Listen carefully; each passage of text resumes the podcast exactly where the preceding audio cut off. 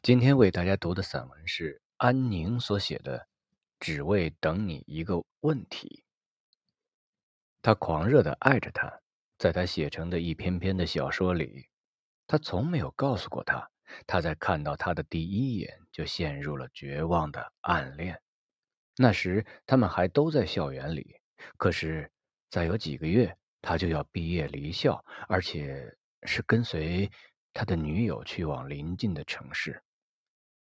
他隔着扩大的饭桌，看着对面的他，将一小碟水煮的花生一粒一粒的剥开来，送给旁边的女友，而那个幸福的女子，则咯咯的笑着，朝一群人说：“他这个剥花使者很是称职，可以在毕业后晋级为预备老公了。”他则微微笑着，并不言语。照例旁若无人的将女友爱吃的菜夹到小碟子里。他也不知道究竟爱她的什么，他用不同的小说翻来覆去的论证这个问题。或许是爱上他，在握住他的手时体贴的问了一句：“你的手有些凉，是身体不舒服吗？”或许是他内敛、含蓄又深邃的目光。那里有他的影子在晕眩。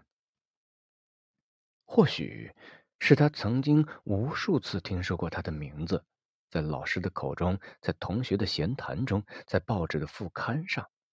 或许是他辗转听说，在校报做编辑的他，曾经无私的在主编面前推荐过他。可是，每一个或许。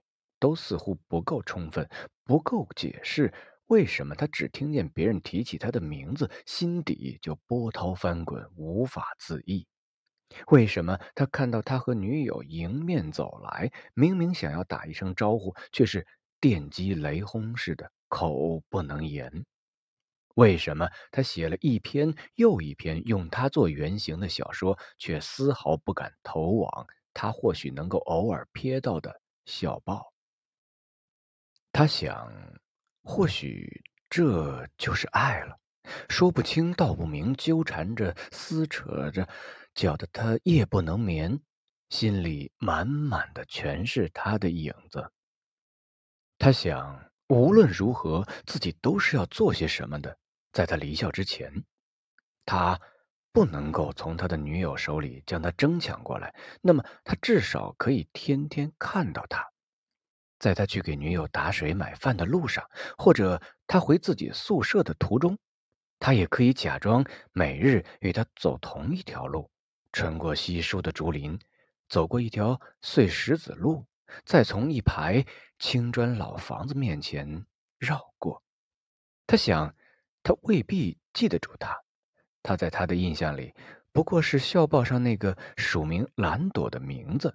他即便是向主编推荐他的时候，都没有想过打个电话或者发个短信给他，出来吃一顿便饭或者喝一杯清茶。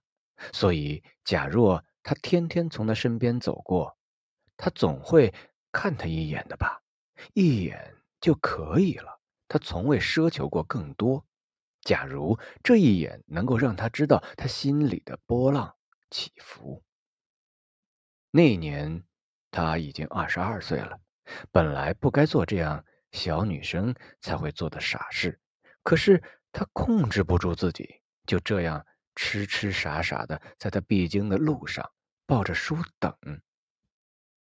看她转过一丛香气缭绕的芍药园，又穿过一片紫藤架，从低头假装看书的她身边经过，她能清晰的说出她每天穿的鞋子是什么颜色的。裤脚上有没有尘土？鞋带是否松开了？可是他始终不知道他的表情。他总是在他还没有走近的时候，就慌乱的将头低下去，紧张的翻着那本永远没有变过的杜拉斯的情人。他在那本书里加了他踩踏过的一片紫藤的叶子。一朵他故意放在他面前，被他经过时一阵风带下的夹竹桃。他知道夹竹桃是有毒的花朵，可是他愿意每天闻着它，哪怕窒息而死。小说里的浪漫情节永远没有出现在他的身边，他与他也只有一次视线和言语的交流，是他拥在一群人里，看他与女友上车，很多人都说一路顺风，他也说一路顺风。他走到他的身边，笑着说一声谢谢。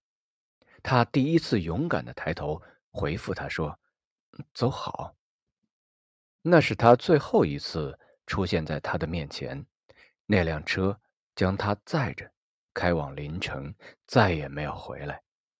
他追着汽车跑了很远，直到他完全消失在车水马龙之中，再也看不清晰。此后，他一心安于写作，心无旁骛。他的文字很快占领了林城所有的报纸副刊。他写爱情，也写痴情、绝情、无情。他用文字将那段无人能解的暗恋条分缕析的刻入灵魂。每一篇文字里的女子，都是他自己，而那个或不羁、或冷漠、或感伤、或多情的男人，则无一例外，全是他的影子。后来有一天，一个临城的编辑。突然写信给他，说有一个本城的读者，是从你写的那所大学里毕业的。他想问一下，你写的那篇叫做《紫藤架下》的小说，是不是源于特别真实的一段爱情？因为这名读者总觉得里面的细节似曾相识。他的心里翻起惊天的骇浪，可他还是假装了镇定。一字一句的回复那个编辑，他的信里只有一句话：那篇小说是虚构的。